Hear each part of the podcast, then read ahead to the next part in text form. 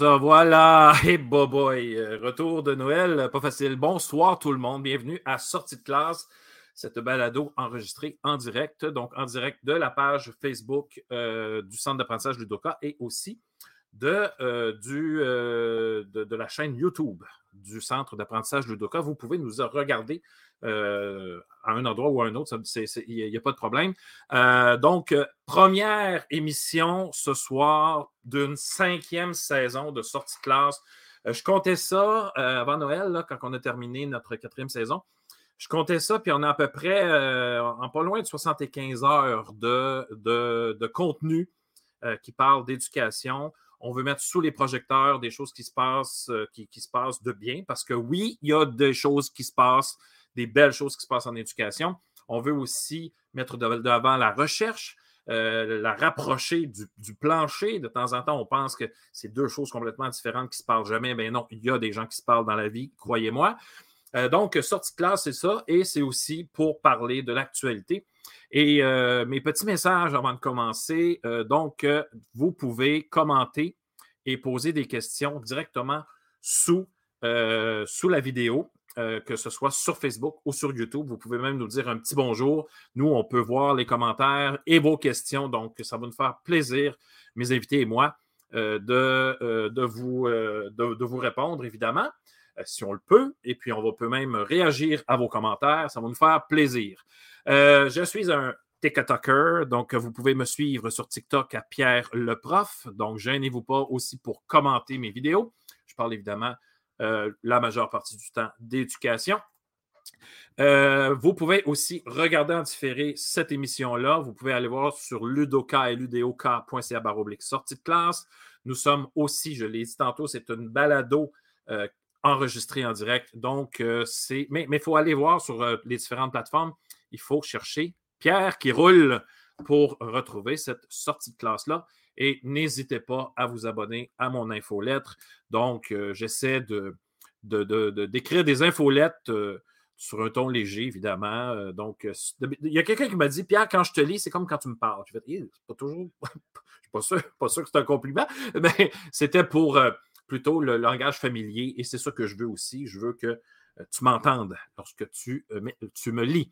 Alors, euh, ce soir, il y a un petit segment, un, nouveau segment que je te présente et ce sont les actualités. Donc, on commence parce qu'il y en a pas mal aussi boulettes quand ça parle d'éducation ces temps-ci avec notre nouveau ministre. Alors, on commence cette petite section d'actualité. Mais je pense que je vais faire, je vais tout de suite inviter mes invités. On va pouvoir commenter en même temps.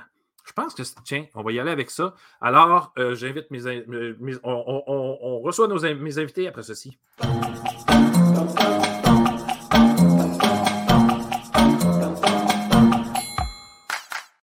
Une émission à la va comme je te pousse. Hein, on n'avait pas préparé ça de même. Puis là, hop, on vient de changer.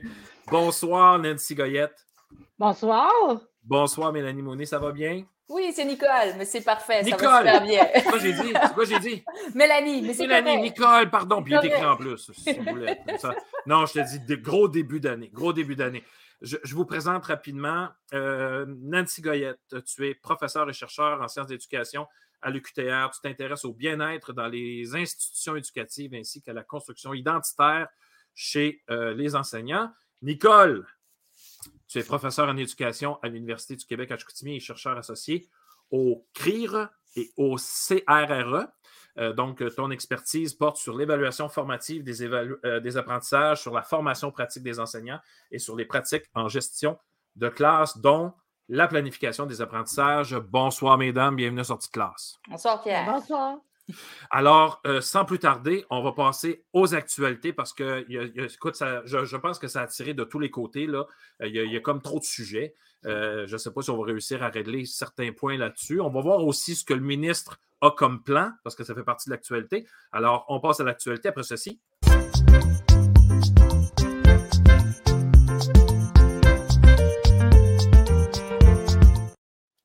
Moi, je l'aime, ma petite toune.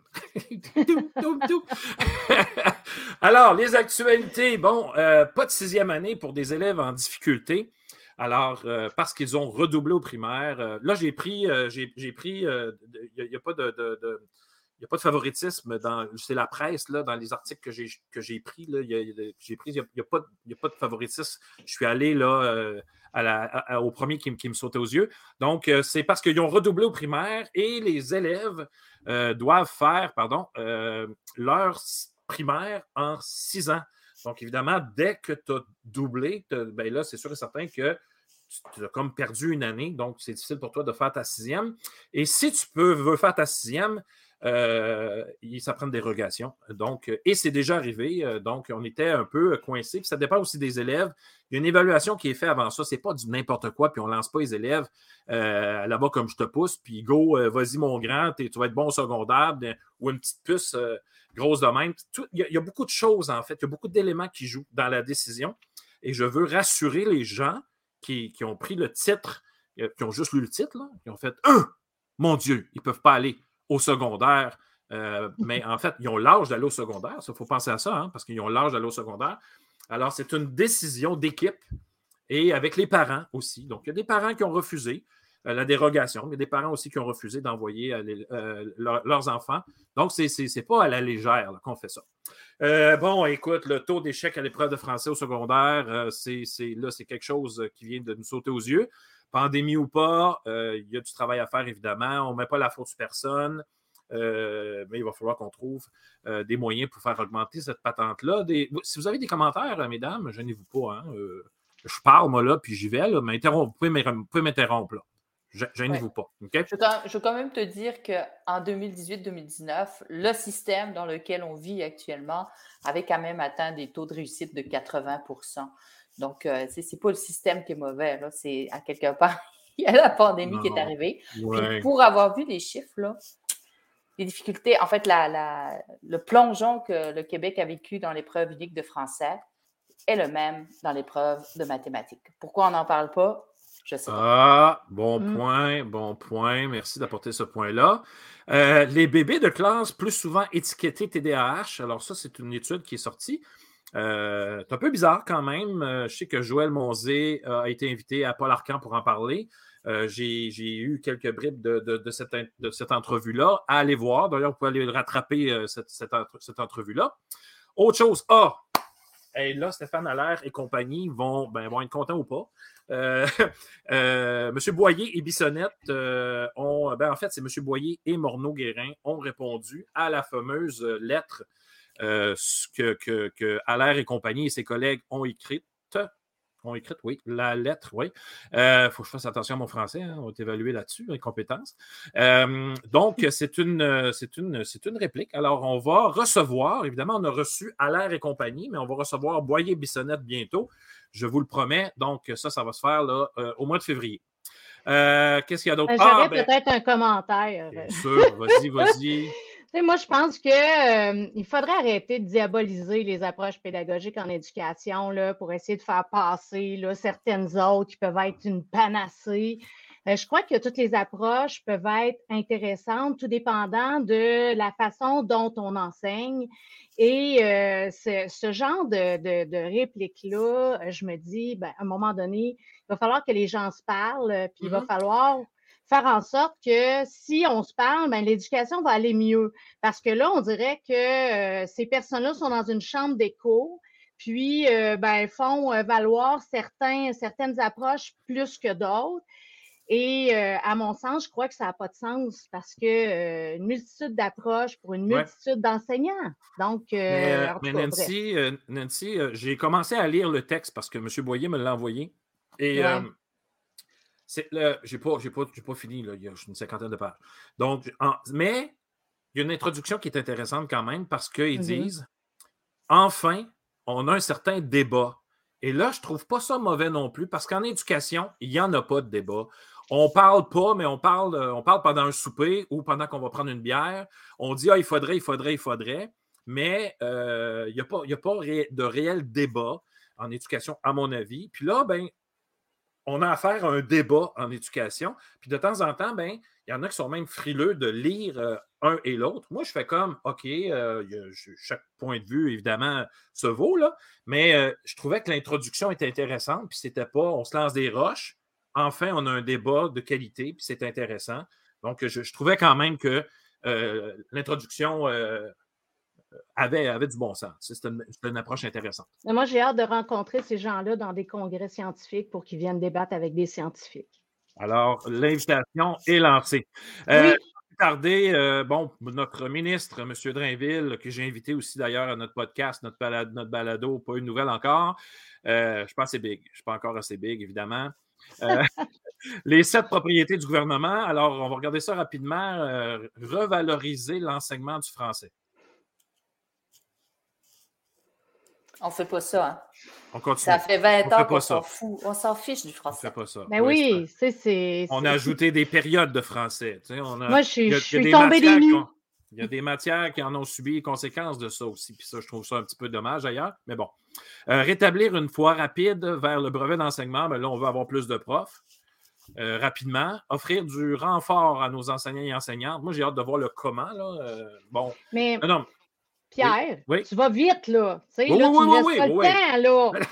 Rétablir une voie rapide vers le brevet, oui, c'est sûr que là, on a besoin, on doit combler, mais il faut penser aussi à comment on peut accompagner ces gens-là.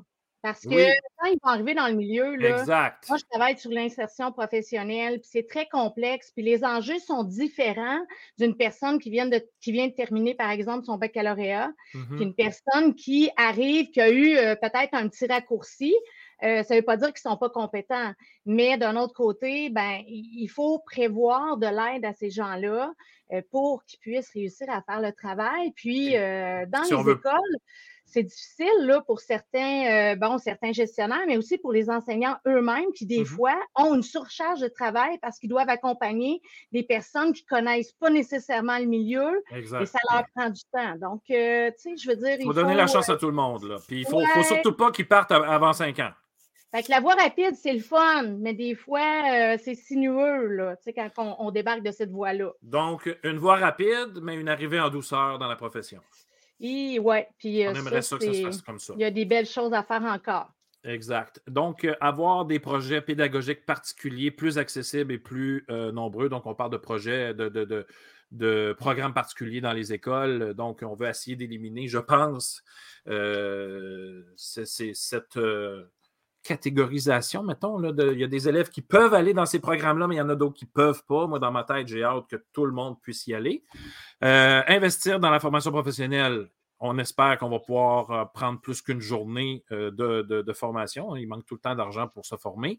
investir, de, je, c'est ça que j'ai dit là? Investir, oui, rendre notre réseau scolaire plus performant. Mais qu'est-ce que ça veut dire, ça? On va l'inviter. C'est ceux et celles qui, connaissent, là, qui sont proches de lui. Euh, on, va en parler. Mais en fait, le, but, en plus de ça, d'inviter M. Drainville, ce ne serait pas de le pincer dans un petit coin. Je ne m'appelle pas Paul Arcand, moi. Mais je, non, mais je veux quand même des explications parce qu'on a droit à certaines explications.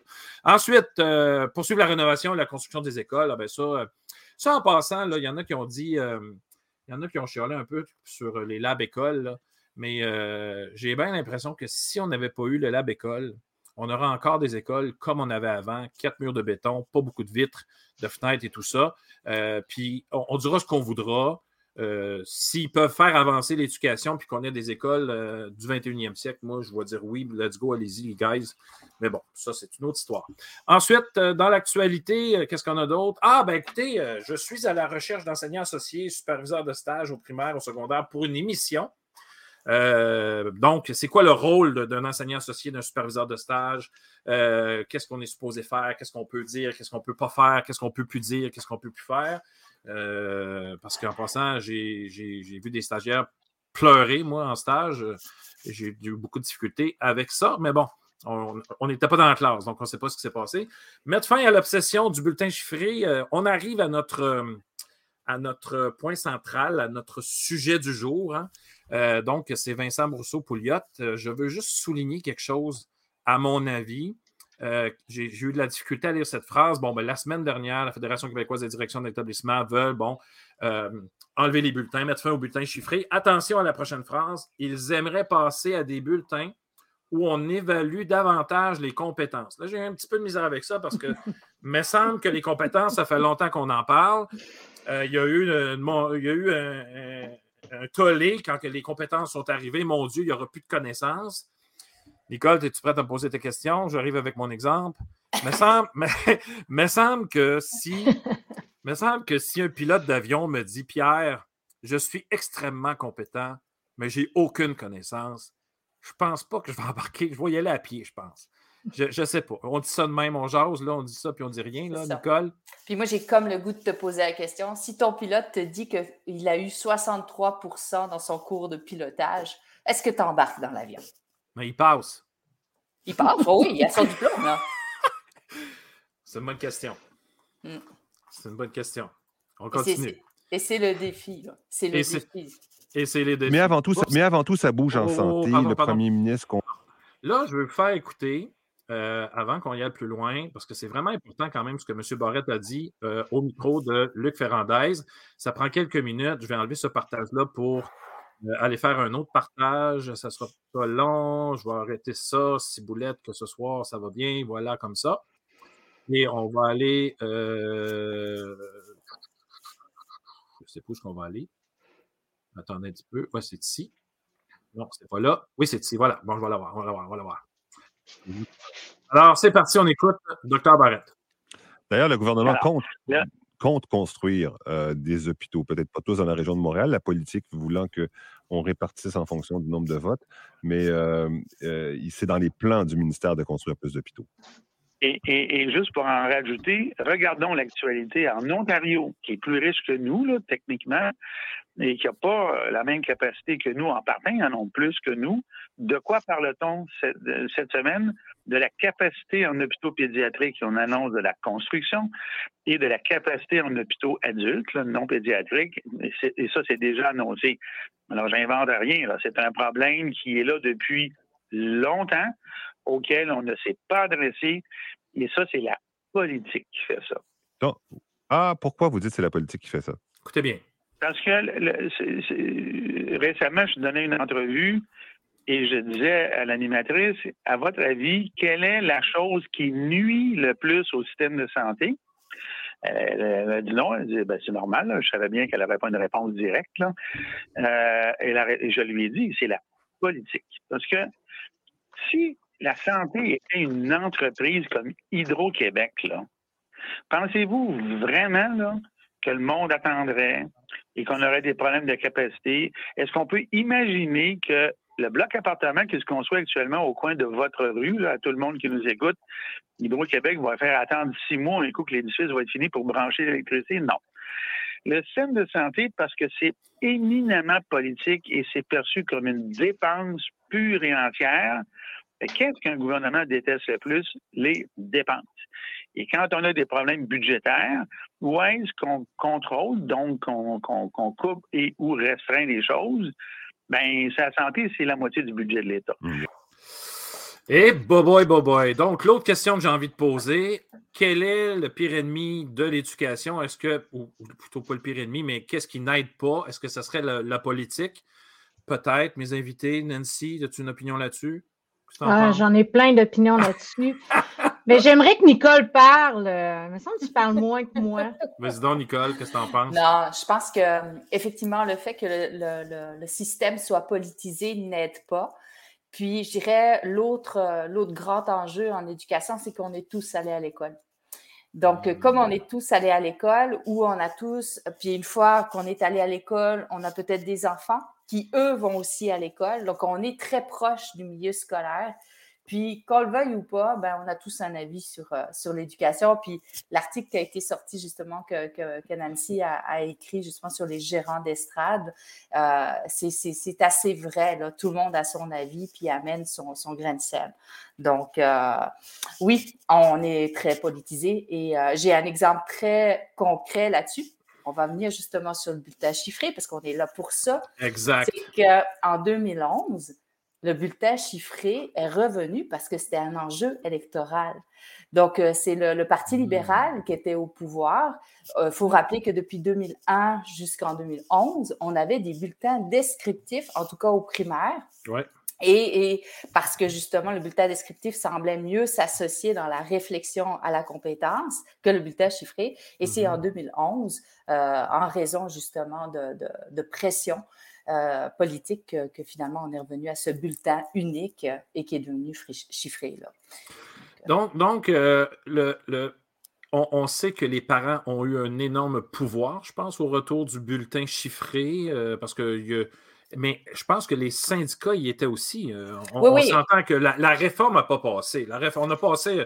On s'entend là que ça a glissé à quelque part, cette histoire-là. Ben, il y a eu beaucoup, beaucoup, beaucoup, euh, ben, comme, comme en ce moment. C'est exactement, je pense qu'on devait être à peu près dans la même, même effervescence euh, journalistique actuellement. Il y a eu énormément d'articles quand la réforme est sortie. Et, euh, ce qu'on disait dans ces articles en 2001, c'est Ah, ça y est, ils font juste des compétences, il n'y a plus de connaissances. Donc, ils ne savent plus rien, finalement. Ils savent rien. Ils font des projets, mais on ne sait pas pourquoi ils font des projets, etc. En plus, je reçois un bulletin, mais c'est écrit A, B, C, D. Je ne comprends pas c'est quoi. Je ne comprends même pas c'est quoi une compétence, etc. Donc, euh, c'était, euh, je pense que les enseignants du primaire, en partir de 2006-2007, étaient rentrés dans la roue. Ils avaient eu le temps d'être formés, ça fonctionnait. Mais là, ça s'emmenait dangereusement du côté du secondaire. Et le secondaire, là, mettait, disait non, non, non, nous, non, non, nous, on veut pas ça.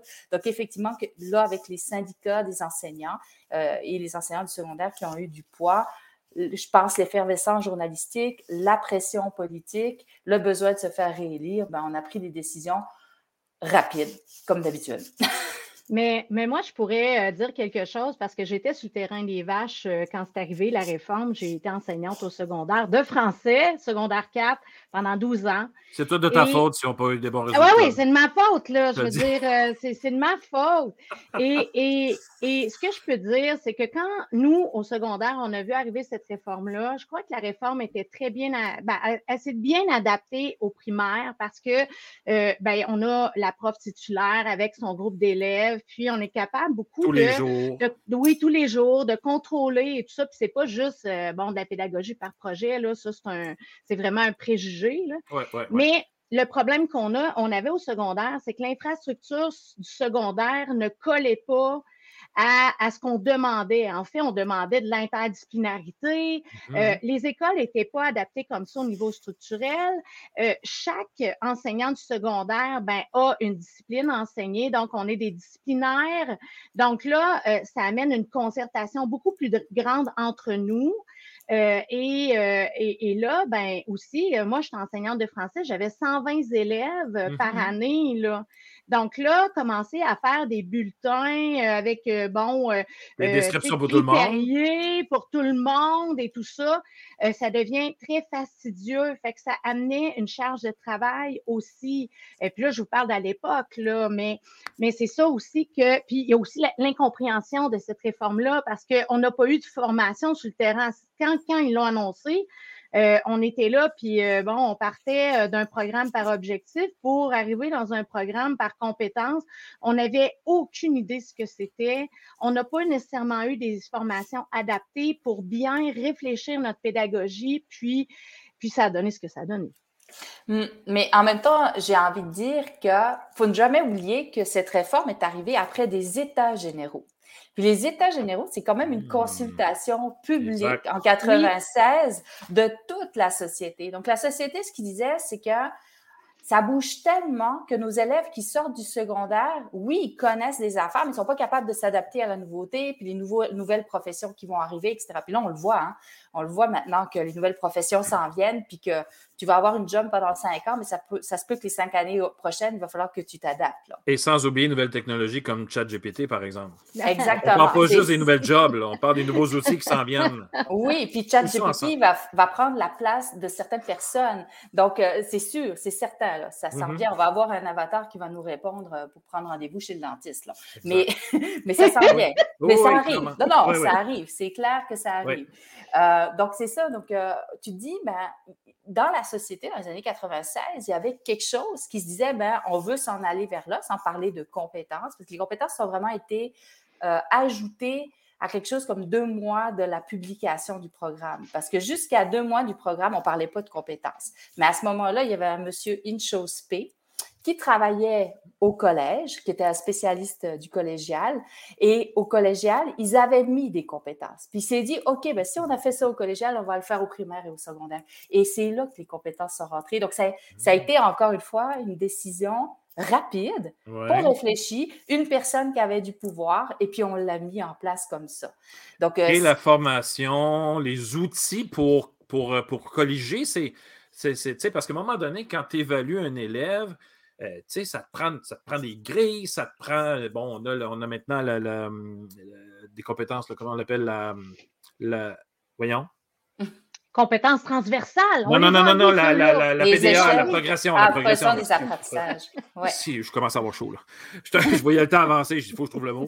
Non, mais, euh, on, a, mais on a quand même des outils, mais veut, veut pas, je pense que, tu sais, me semble, moi, moi à chaque fois qu'on a une réforme en éducation, je pense toujours à ceux et celles qui construisent des avions. Ouais. Tu sais, il y a un nouveau modèle. Les personnes qui construisent, là, il faut qu'ils soient formés avant qu'on commence à construire. Oui. Il faut que les outils soient là pour construire. On ne peut pas arriver avec les nouveaux, les anciens tournevis qui ne fitent pas dans la vis du trou, du bidule.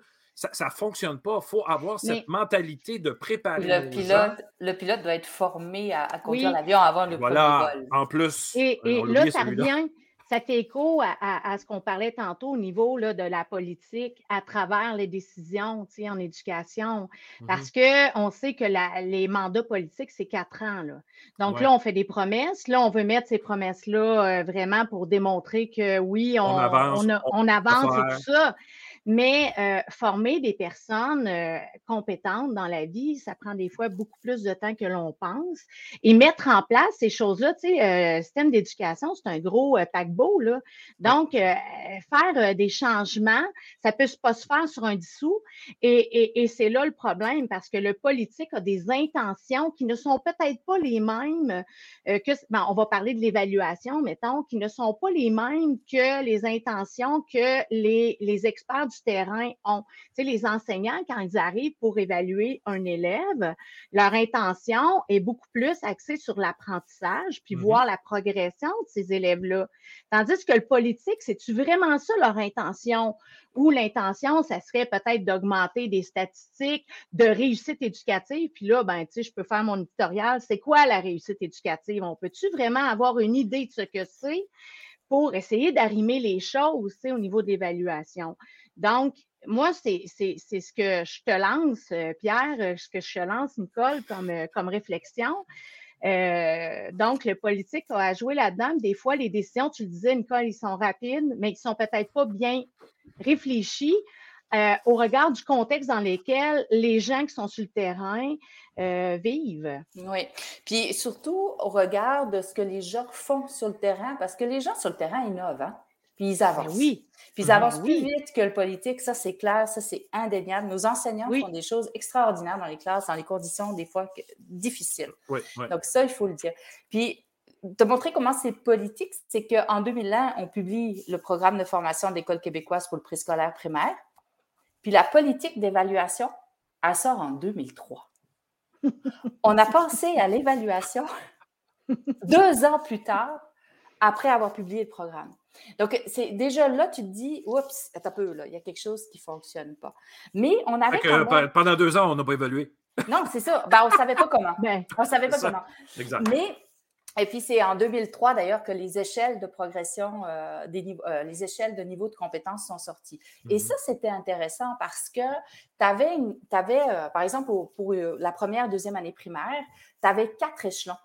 Donc, l'enfant devait progresser à travers ces quatre échelons. Et le but, là, c'est que pour passer en troisième année primaire, il atteigne le quatrième échelon. Hmm. Un peu comme une ceinture au judo. Tu te dis, j'ai ma ben ceinture jaune, ben il faut que je réussisse à faire ça pour avoir ma prochaine ceinture. Mm-hmm. Et là, on est vraiment sûr, d'abord pour l'enseignant, c'est beaucoup plus rassurant parce qu'il se dit, OK, ben, je vais travailler là-dessus, je vais accompagner l'élève à réussir à faire ça. Puis ben, s'il réussit, il passe ailleurs. Donc, euh, mais avec le, bulletin chiffré, ce qui est arrivé, c'est qu'on a un programme où on, doit évaluer, euh, je ne sais pas moi, écrire un texte varié. mais on sait qu'écrire un texte varié, c'est pas juste d'additionner les connaissances, la progression des apprentissages. J'ai beau réussir à faire des exercices d'orthographe, à avoir un vocabulaire correct, à comprendre qu'il faut que j'écrive un texte en trois temps. Quand j'arrive dans mon texte puis qu'il faut que je mette tout ça ensemble, ma compétence à écrire, elle est beaucoup plus complexe. Donc, c'est pour ça que des fois, il y a comme une, il y a quelque chose de mélangé là-dedans. Puis avec le bulletin chiffré qui revient, ben on se dit, euh, OK, ben il faut que je mette une note. Donc, je vais aller, oups, on fait une semaine d'examen.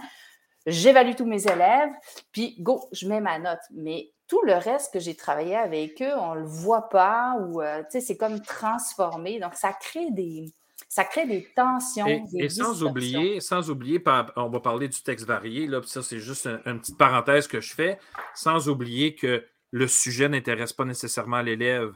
Ça, ça, on ne pense pas non plus que la page blanche, là, euh, il y a ça aussi, parce que moi, je l'ai eu la page blanche quand j'étais jeune, puis j'avais jamais d'idée. Puis quand j'en avais, il venait trop tard, il fallait que je fasse au propre sais, je veux dire, à un moment donné, euh, prenons tout ça ensemble. je suis capable de comprendre qu'une compétence, à un moment donné, euh, écrire un texte, il faut qu'il finisse ton texte. je veux dire, faut dans le temps, à un moment donné, il faut que. ne peut pas faire ça pendant six mois. Là, je veux dire, la compétence, elle rentre dans un temps donné. Des fois, on étire un petit peu plus selon les, cas, mais il faut, il faut aller plus loin que tout ça. je veux dire, des fois, Excuse-moi, Nicole. Euh, des fois, là, on dirait que euh, dans ces projets pédagogiques-là, parce que je l'ai enseigné le français, là, donc, euh, tu sais, écrire des textes variés, là, c'était vraiment quelque chose que je connaissais. Il y a deux choses que je veux parler. Premièrement, au niveau des notes, euh, on avait comme euh, trois volets à évaluer. Puis ces trois volets-là, c'était euh, selon des pourcentages. Donc, je me rappelle, c'était 10% pour l'oral, il y avait comme 50% pour l'écrit, puis 40% pour la lecture. Donc là, souvent, il y a des étudiants, qui des élèves qui n'étaient pas vraiment compétents en écriture, mais qui réussissaient à passer. Ben, mais c'est ça le problème. Puis ah. aussi, ben, on arrivait en fin d'année, puis on avait des élèves qui avaient 58. Là, il fallait décider si l'élève passait ou passait pas sur un pourcentage. on disait, ah ouais, OK, là, comment on va-tu le faire passer? Ah oui, mais ah, ben, c'est vrai qu'il a, a, mis beaucoup d'efforts dans son français, mais on n'avait rien au niveau du critère pour dire, OK, bon, au niveau de l'écriture, on sait qu'au niveau grammatical, il y a de la difficulté avec ça, ça, ça. OK, c'est récupérable l'année prochaine. Tu mais là, on avait juste des chiffres. Ces chiffres-là, il fallait qu'on ait un jugement professionnel là-dessus. Donc, les chiffres ne sont pas garants de, nous donner vraiment une performance parce que c'est complexe, là, on l'a dit. Là. Ça, c'est la première chose que je voulais dire. Je ne sais pas si tu veux euh, réagir, Nicole. Oui, oui j'ai envie oui, de réagir. Réagis, réagis. Parce que les recherches qui ont été menées sur la façon de corriger un travail, puis entre autres des textes, là, ce qui est intéressant, c'est qu'en deux correcteurs, on peut avoir une différence de 15% Ben oui. Alors, Nancy va peut-être coter à 75, puis Pierre va coter à 60. Et c'est ça, là, c'est incroyable, c'est de dire, même quand on évalue avec des critères, la façon de dire, OK, lui, je lui donne 10, 8 ou 6 points pour ce critère, entre en nous-mêmes, entre nous-mêmes, on, va avoir des distinctions et des différences avec tous les billets euh, qui entourent ça, là, parce qu'on connaît l'élève et pour toutes sortes de raisons. Donc, euh, tu dis, mais à quelque part, sais, il y a une pénalité. Moi, je trouverais intéressant qu'à la fin d'un secondaire 2, on ait des exemples de textes. Qu'est-ce que l'élève devrait réussir à écrire à la fin d'un secondaire 2, à la fin d'un secondaire 5, à la fin d'un sixième année primaire? Puis aujourd'hui, puis ça, ça a quand même beaucoup, beaucoup évolué en 20 ans. On a beaucoup de recherches en didactique du français, en didactique des sciences, en didactique des maths. On sait beaucoup mieux, aussi en neurosciences, on sait beaucoup mieux euh, ce que les enfants sont capables de faire à 8 ans, à 10 ans, à 12 ans, à 14 ans. Est-ce qu'on peut aller chercher ces recherches et puis se dire, on va se faire une typologie? Voici ce qu'un enfant de 8 ans, dans la norme, évidemment, est capable de faire, ou la base de ce qu'il est capable de faire. Pas le plus fort, pas prendre celui qui, qui, qui cote tous les scores, mais disons que la moyenne des ours, là, qu'est-ce hmm. qu'on est capable de faire? ça, c'est la base, puis on va aider les autres à avancer. Puis mon, deuxième point, c'était, des fois, on oublie qu'il y a une nature humaine. Hein. Puis quand on hmm. enseigne, là, tu sais, euh, je veux dire, euh, je regardais, moi, je suis très sur les réseaux sociaux, ah, la solution, c'est une dictée par jour. Puis là, oui, mais je veux dire, la dictée, c'est une très bonne stratégie, puis je, l'employais de temps en temps. Là, ça, dépend comment elle est faite, la dictée ne faut pas diaboliser les, moyens parce qu'il y a des gens qui sont très innovateurs. Là. Hmm. Mais je pense qu'au départ, ben, il faut faire aimer la langue à nos élèves. Puis il faut que cette langue-là, ben, à travers toutes les matières qu'il fait, ben, que la langue est présente, puis qu'on va, on met vraiment euh, un emphase sur le fait qu'elle est, elle est importante en mathématiques, en univers social, elle est importante partout. Et ça, en tout cas, au secondaire, je le voyais moins parce qu'il disait Ah, ben, je suis en mathématiques, là, fait que moi, ça ne me dérange pas de faire des fautes. Oui, mais dans la vie, je veux dire, quand tu écris, tu écris, tu es en contexte d'écriture, tu essaies de faire de ton mieux. Donc, euh, c'est un peu ça aussi. Il faut faire aimer. Puis quand tu dis ben, le syndrome de la page blanche, ben, comme pédagogue, ben, il faut peut-être aller euh, chercher au niveau socio-affectif de mm-hmm. l'élève, dire ben, écoute, sur quoi il aimerait écrire ces jeunes-là? Comment on pourrait solliciter une certaine motivation à l'apprentissage? Euh, l'examen du ministère ne me, me demande pas ça, là. Ben non, c'est ça. Puis le, problème aussi, c'est qu'on sait que l'évaluation peut avoir un impact assez grand sur l'estime de soi, euh, surtout là au niveau du développement de l'enfant et de l'adolescent et même de l'adulte. Moi, j'étais à l'université, puis euh, je veux dire, euh, les gens sont stigmatisés par l'évaluation. Là. Euh, là, euh, il faut que, euh, c'est quoi qu'il faut que je t'écrive? Puis là, ils, sont dans un processus qu'ils ne veulent pas nécessairement apprendre. Ils veulent fournir le travail qui va leur donner une bonne note. Mais c'est pas ça le but. C'est pas ça le but de l'école. Oui, mais Nancy, même au travail, je me suis fait évaluer comme CP. J'avais les critères, puis il fallait que je m'évalue avant que ma boss m'évalue. Tu sais, qu'on regarde ça ensemble après. Je me suis sous-évalué sur, certaines, sur certains critères, il y en a que j'étais là, je dis, OK, non, ça c'est clair que je l'ai là, mais mets du plus-plus sur un côté de ça, puis il n'y aura pas assez de plus, tu sais. Mais ça, je me sens que je suis tellement pas bon là-dedans, puis là, évidemment, je n'étais pas en train de pleurer dans le coin en, disant que j'étais poche, puis que je voulais euh, me tirer au bout du pont, là. on n'était pas là, là. Mais j'avais quand même ça, puis là, la rencontre, euh, ça ne me tentait pas de l'avoir, on s'entend là-dessus? Ça ne me tente pas de l'avoir, cette rencontre-là. Pierre, quand est-ce qu'on se rencontre pour ça? T'as du fun, toi, là, là? Ben, moi, j'en ai pas de fun. Puis après ça, elle m'a dit euh, Non, Pierre, il me semble que tu as fait ça, tu as fait ça, tu as fait ça. Oh, oh, oh, oh. Mais imagine, j'ai 51 ans, là, puis ça m'a fait cet effet. Ça m'a fait cet effet-là. On s'entend? Puis je trouve que ben, dans la vie en général, j'ai une confiance correcte là, en moi-même. Je, connais, je sais ce que je peux aller, puis je, je connais mes forces et mes faiblesses. Je, dis que je ne suis pas bon là-dedans, c'est pas grave. Mais un enfant de 8 ans, Ouais. Et puis un ado qui est en train de créer son identité. Puis Dieu sait que les ados sont insécures sur tous les plans. Ils se comparent. Ils se comparent. Et, et moi, j'aimerais revenir sur, sur quelque chose que vous avez dit tous les deux. Là. Vous avez parlé de l'université puis de la, la réalité d'adulte. Bien trop souvent, j'entends ça. Je dis, ouais, mais tu sais, nous aussi, on vit des échecs comme adultes ou, euh, tu sais, hmm. quand tu vas à l'université, si tu veux être médecin, ben, c'est ça que ça apprend, etc. Puis ça, j'aimerais ça qu'on réussisse à un moment donné à accepter qu'il y a l'école obligatoire.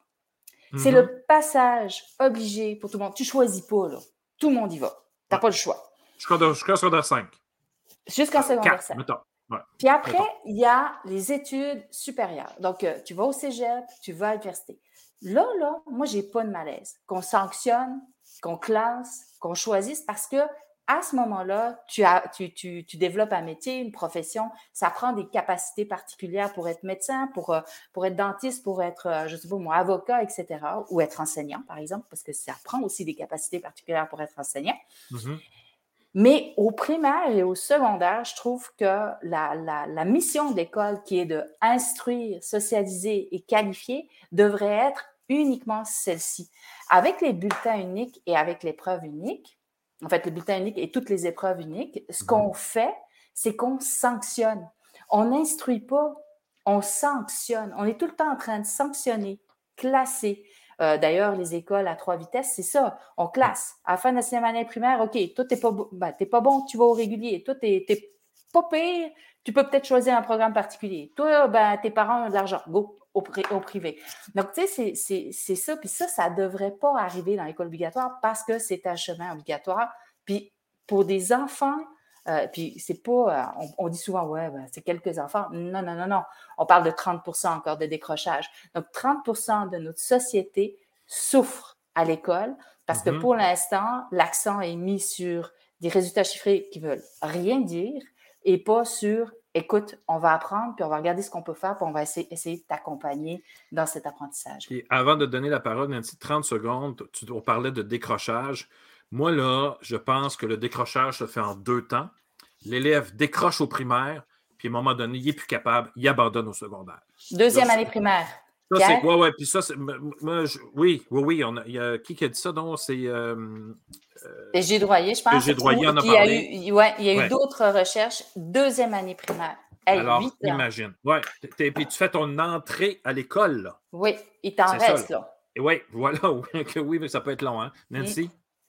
Bien, la chose que je voulais mentionner, c'est que le 30% qui souffle, là, ben, on est là, puis on dit on veut augmenter le taux de, de, réussite éducative jusqu'à 85% en 2003. Ça, c'est la politique de réussite éducative là, de 2017, mm-hmm. il me semble. Là, ils vont dans les statistiques.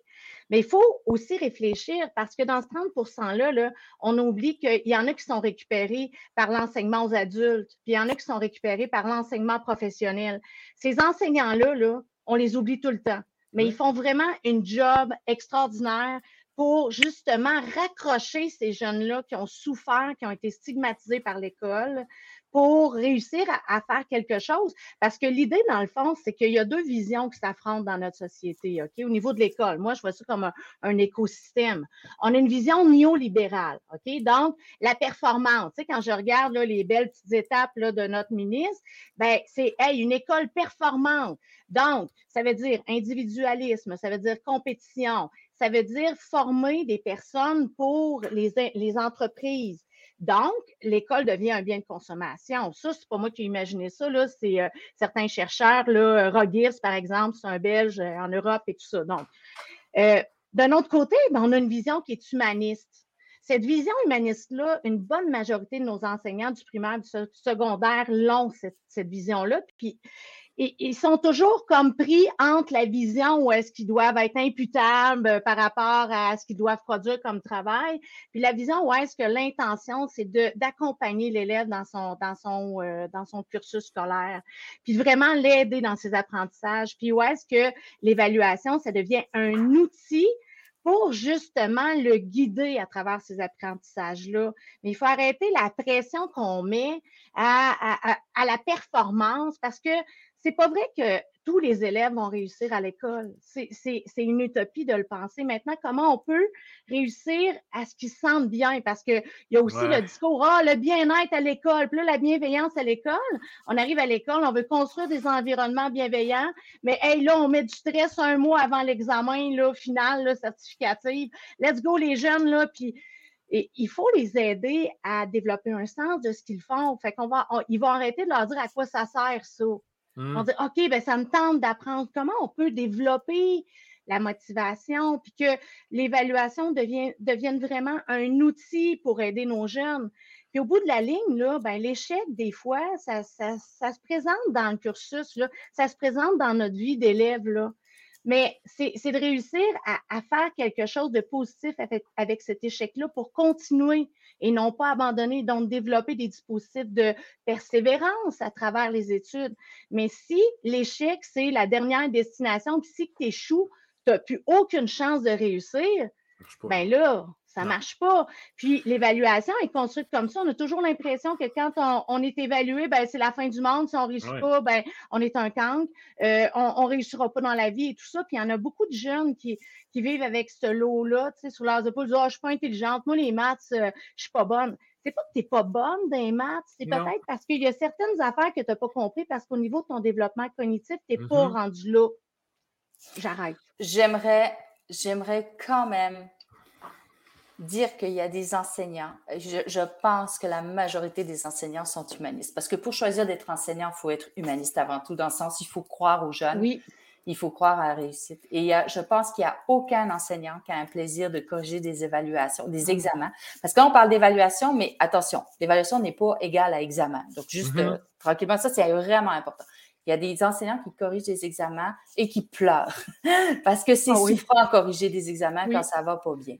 Mais euh, j'aimerais redonner le droit aux enseignants de suivre justement cette fibre humaniste. Un, la loi sur l'instruction publique est très claire. L'enseignant, a le choix et le droit d'utiliser les outils méthodologiques pour évaluer ses élèves qu'il veut. Donc, il pourrait évaluer pendant toute l'étape sans chiffre. Il a le mm-hmm. droit de le faire. Deuxièmement, la politique d'évaluation nous parle de justice, égalité et équité. Donc, euh, justice, ça veut dire qu'on devrait donner le temps à chaque élève de pouvoir réaliser son, son, en fait, de pouvoir être évalué au moment où il est prêt à être évalué. Un enfant qui est né au mois de, on parlait des bébés là, tantôt, mm-hmm. qui sont, hein, un enfant qui est né au mois de juillet, puis un enfant qui est né au mois de septembre, c'est quasi une année de différence. Regardez un bébé de six mois puis un enfant d'un an et demi. Dites-moi qu'ils ont le même âge puis le même développement. Comment ça se fait que quand on arrive à l'école, on pense qu'ils ont tout rattrapé? Voyez-vous vraiment qu'à cinq ans, quand l'enfant commence le préscolaire, il va rattraper son huit mois sur euh, celui qui a six ans au mois de septembre? Non. non. mais pourquoi? Tu sais, je veux dire, donc, on peut-tu donner du temps aux enfants? Donc, pourquoi passer une évaluation? Si c'est un examen, pourquoi passer un examen à tout le monde en même temps? Ça, c'est première question. Deuxième question, sommes-nous toujours obligés de mettre des examens? Hmm. Écrire un texte varié, il faut le faire écrire. Je suis d'accord. Mhm. Interpréter une société ou un territoire, quand on, une société ou, ou, un territoire en univers social, je peux interpréter à partir d'images, je peux interpréter à partir de graphiques. D'entrevues d'entrevue, je peux faire une enquête, etc. J'ai pas besoin d'écrire, j'ai pas besoin de faire un examen pour être évalué là-dessus. Mm. Euh, résoudre une situation, problème mathématique, je suis pas obligée de passer par euh, la grosse euh, résolution. Ça peut être un vidéo où on présente la résolution, puis après ça, je fais autre chose. Je suis pas obligée de passer par la lecture et l'écrit nécessairement. Puis en sciences techno, on n'en parle même pas parce que proposer des situations, des, des problématiques scientifiques, Mhm. Euh, je veux dire, on peut le proposer de façon orale, etc. Bon. Là, non, mais je vais revenir au bulletin chiffré. OK? Parce que là, c'est ça. Là, c'est encore ça le problème, après tant d'années. Là, il n'y a, y a aucune différence entre le chiffre et la lettre. Entre vous et moi, là. Non. Et puis, quand on me dit, oh, on pourrait mettre A, B, C, D ou 1, 2, 3, 4, savez-vous ce qu'ils font, les enseignants, quand on travaille avec eux? Ils font une égalité. Ils disent, bon, OK, 1, c'est 100, 2, euh, c'est 80, 3, c'est 60. Ils font ça à l'université aussi, hein? Automatiquement. Donc, ça ne sert absolument à rien. Ce qui, moi, je pense, là où il faut aller. Ben, c'est ça la question, c'est quoi, que doit-on faire, là? Moi, je pense qu'il faut retourner dans l'idée des ceintures de judo. je pense que c'est une bonne idée. C'est d'avoir une description sur deux ans, d'avoir huit échelons, parce qu'à l'époque, il y en avait quatre, je pense que c'est pas suffisant. On pourrait avoir huit échelons, puis qu'on se dit que pour passer à l'année suivante ou au cycle suivant, il faut avoir atteint minimalement le sixième ou le septième échelon. Et dans le bulletin, ce qui va être indiqué, c'est la c'est le niveau de, de l'enfant. Est-ce qu'il est rendu à l'échelon 1, à l'échelon 2, à l'échelon 3? Mmh On s'en fout. Puis la même chose, euh, à la première étape, il va être rendu à l'échelon 2. Mais on peut dire aux parents, c'est correct, c'est normal, c'est là normalement où il doit être. À l'étape, à l'étape 2, il va être à l'échelon 3, puis à l'étape 4, il va être à l'échelon 6, puis peut-être à l'étape, euh, à, la, fin du, deuxième cycle, à l'étape 6, ben, il va être à l'échelon 8.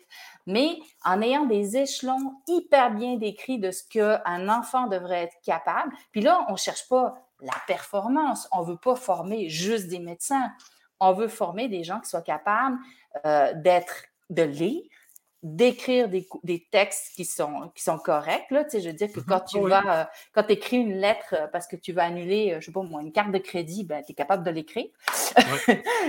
on veut être capable de quelqu'un qui est capable de compter, de réfléchir, de résoudre des situations faciles de problèmes mathématiques. Quelqu'un qui comprend l'histoire, donc quand il voit des faits, dans, on parle de la Russie, mais qui est capable de, de dire, oh, attends un peu, là, les sources sont-tu correctes ou pas, etc.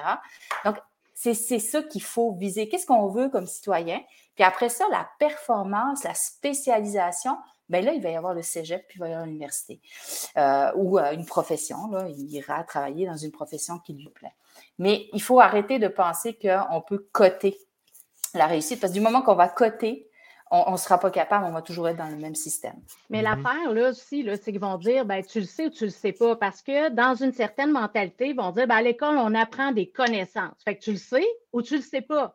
Ça, c'est facile, d'une certaine façon. Tu sais, je veux dire, tu poses des questions, tu dis, ah, ben, il l'a pas, il l'a. Fait que là, on fait des pourcentages, c'est bien beau. Ça, c'est quand même assez simpliste si on réfléchit. Euh, tout le travail que l'on doit entreprendre comme enseignant, euh, dans l'apprentissage de l'élève, parce que l'apprentissage, c'est beaucoup plus complexe qu'on pense. Là. On n'est pas là, des mm-hmm. robots qui racontent, là, euh, des, qui donnent des connaissances. Et je pense que des connaissances, ça sert à rien si on n'est pas capable de les contextualiser, de savoir, euh, euh, tu sais, euh, dans quel contexte on peut faire ça. Puis aussi, ben, des fois, il y a même un savoir-être par rapport à ça. moi, là, en mathématiques, là, j'ai toujours eu de la difficulté. Là. Présentement, je serais super bonne. Mais un cosinus, là, je ne savais pas à quoi ça servait un cosinus. J'ai appris, là, trois, trois mois peut-être, qu'un cosinus, ça sert des fois quand tu construis une maison, à calculer les angles des toits. Tu sais, ça veut dire que si tu es architecte ou, euh, ben là, tu vas, tu vas utiliser ça. Mais pourquoi il n'y a personne qui m'a dit ça à l'école? Pourquoi hmm. ils n'ont pas donné une situation vraiment contextualisée? Faire une cabane à moineaux, je ne sais pas, moi, mais tu sais, m'aider à, à mieux comprendre. Fait que là, ben, c'est comme, hey, en physique, j'ai été super bonne, j'ai appliqué des formules, j'ai appris par cœur. Hey, mm-hmm. j'avais 80% jamais rien compris de la physique. Hein?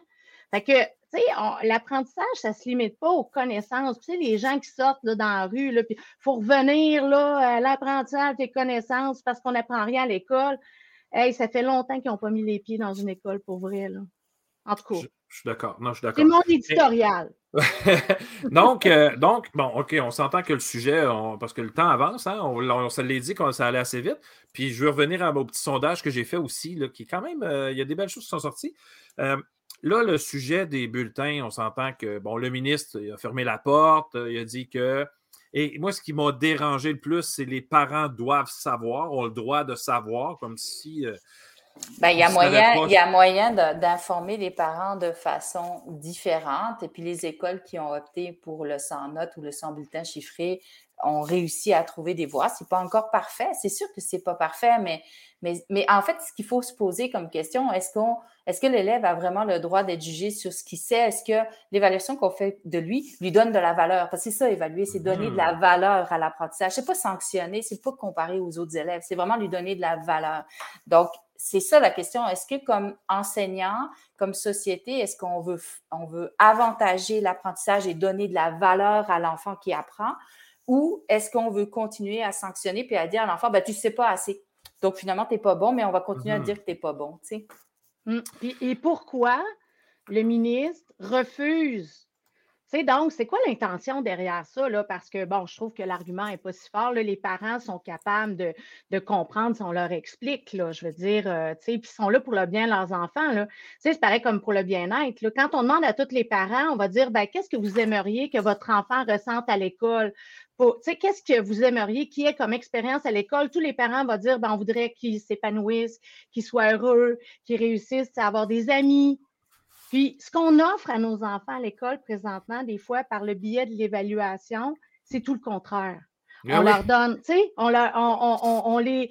dès la première année. dès la première année. Le préscolaire. Le préscolaire. On les ah, sélectionne dans certaines écoles pour certaines classes au préscolaire. C'est tellement important qu'ils apprennent les lettres là, à deux ans. Là. Écoute, écoute. sais. Non, mais sérieusement, il faut repenser la mission aussi de l'école, dire, ben là, tu sais, pourquoi on fait ça? On ne va pas faire une gang de, jeunes qui ne réussira pas dans la vie. Laissons-les être des enfants et optons pour des stratégies pédagogiques qui vont favoriser leur motivation à l'apprentissage. On sait qu'il y en a que dès la troisième année, ils sont démotivés à l'école. Là, il faut qu'on y pense un petit peu plus, là, de voir comment on peut faire. L'évaluation pourrait être tellement un bel outil pour aider justement au développement des apprentissages. Euh, il y a Égide Royer qui, qui, parle beaucoup de la troisième année en lecture. Hein. Dès que l'élève a de la difficulté en troisième année en lecture, il y a un certain pourcentage, il, y a, un pourcentage d'élèves qui, auront de la difficulté, qui ne se rendront pas et qui vont décrocher. En tout cas, il y, a, tout ce qui vient avec. puis je crois énormément au pouvoir de la lecture parce que ce n'est pas seulement en français qu'on lit. je, me rappelais quand, quand je faisais de l'univers social, cinquième année l'acte de, l'acte de Québec, tu avais des mots.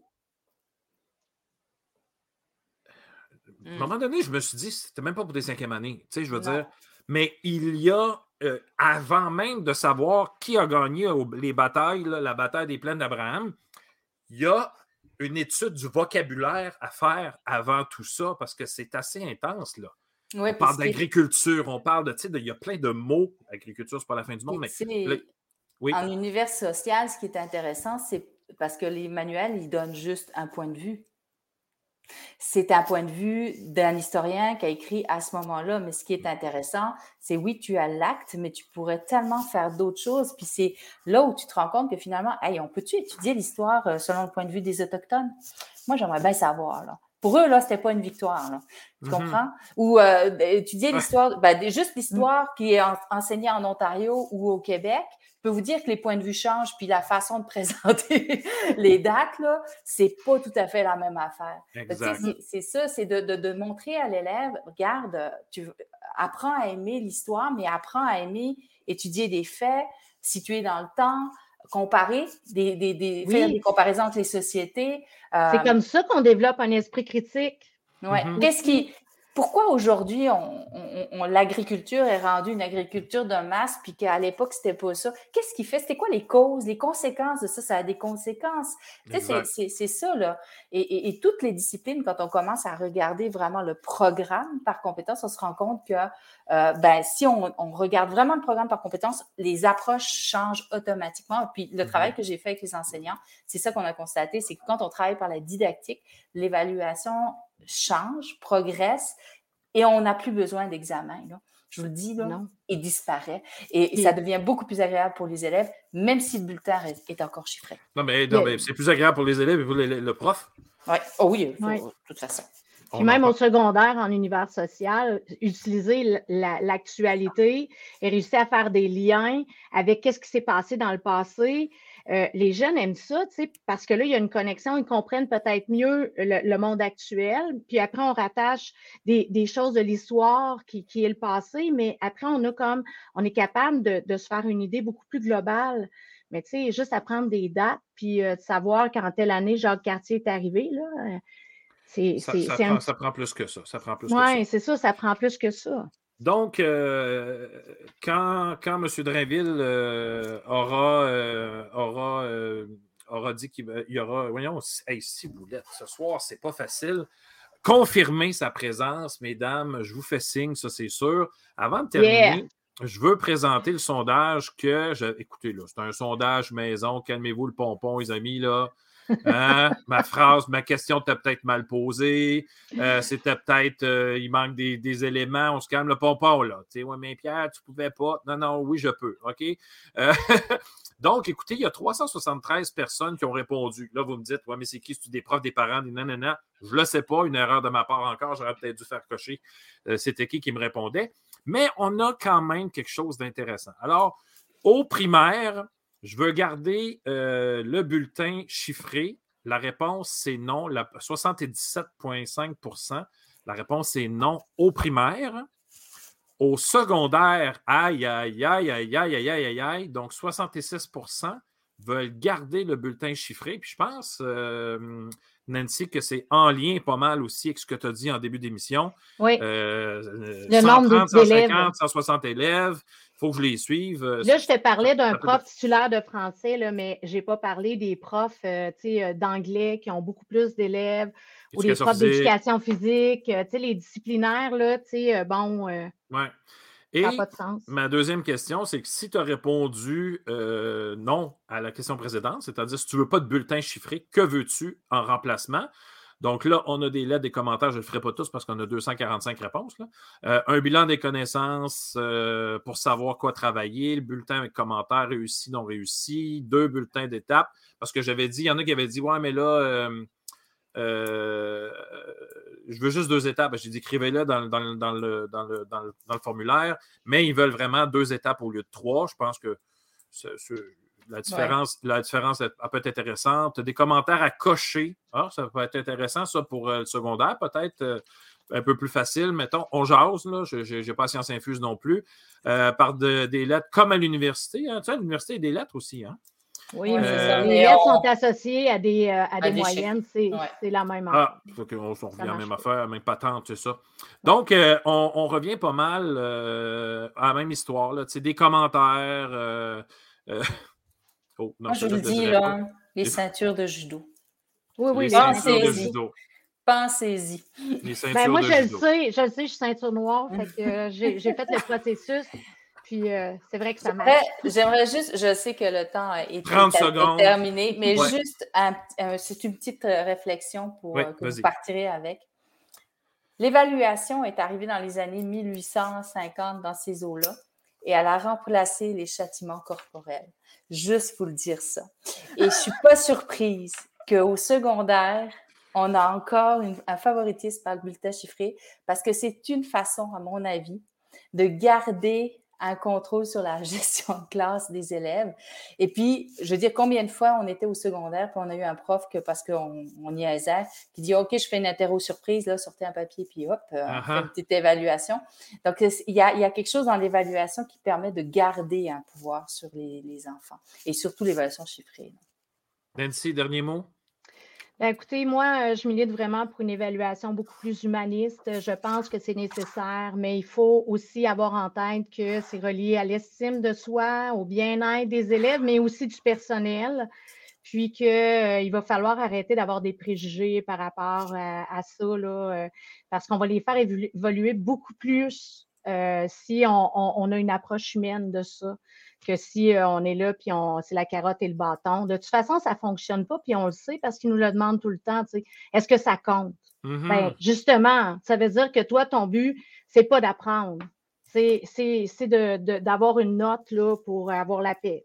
C'est, exact. Donc, euh, Écoutez, euh, c'est un sujet qui va revenir. J'imagine, mesdames, qu'on va se revoir d'ici la fin de la saison encore. Ça, vous avez, moi, je dis toujours, vous avez toujours des cartes chouchous. Moi, euh, c'est, tout le monde est extraordinaire, ceux qui viennent à mon émission. Merci parce que vous avez pris du temps pour nous. Vous vous êtes préparés aussi à cette émission-là. Merci beaucoup. Et moi, j'ai un petit mot aux profs, à ceux et celles qui travaillent dans le domaine. Malgré tout ce qu'on peut dire, malgré tout ce qu'on peut faire, regardez les yeux de vos élèves. C'est eux autres qui vous donnent de l'énergie quand vous vous levez le matin et ça ne vous tente pas d'y aller. Regardez-les. Et puis, il y a l'étincelle, un sourire, un clin d'œil à un moment donné que des élèves peuvent nous faire il arrive, il y a des paroles qui sont dites, il y a des gestes qui sont faits dans la classe qui font comme Oh, wow, on vient de passer à un autre niveau. Alors, basez-vous là-dessus pour vous lever le matin parce que vous êtes là pour ça. Et le problème, en fait, parce que je l'ai déjà dit dans une autre émission, le problème, c'est que comme le chirurgien ou le cardiologue qui répare un cœur, hein, qui met des pontages, lui, euh, trois jours plus tard, il voit son patient partir. Puis il dit Voici, j'ai réussi ce que j'ai fait. Nous autres, il passe, hein? C'est des années plus tard qu'on peut voir l'effet qu'on a pu avoir sur certains élèves. Puis ça, ça peut être décourageant parce que nous autres, les, profs, on a un cœur, on est très émotifs. Euh, moi je, moi, je broyais à chaque fin d'année. Je broyais, je dis, oh, j'aurais pu en faire plus. J'ai l'impression, Pierre, que tu as lu euh, Mérieux, euh, Frankenstein, pédagogue, il parle exactement de ça. Je ne l'ai pas lu, mais c'est moi qui l'ai écrit. ah, OK, c'est ça. en tout cas, une petite lecture pour toi. Alors, merci beaucoup, euh, Nancy Goyette. Merci beaucoup, Nicole Monet. Et puis, on se revoit bientôt. Vous pouvez écouter, partager cette émission-là. Et il faut que ça se rende à M. Drainville. Merci tout le monde. À la prochaine.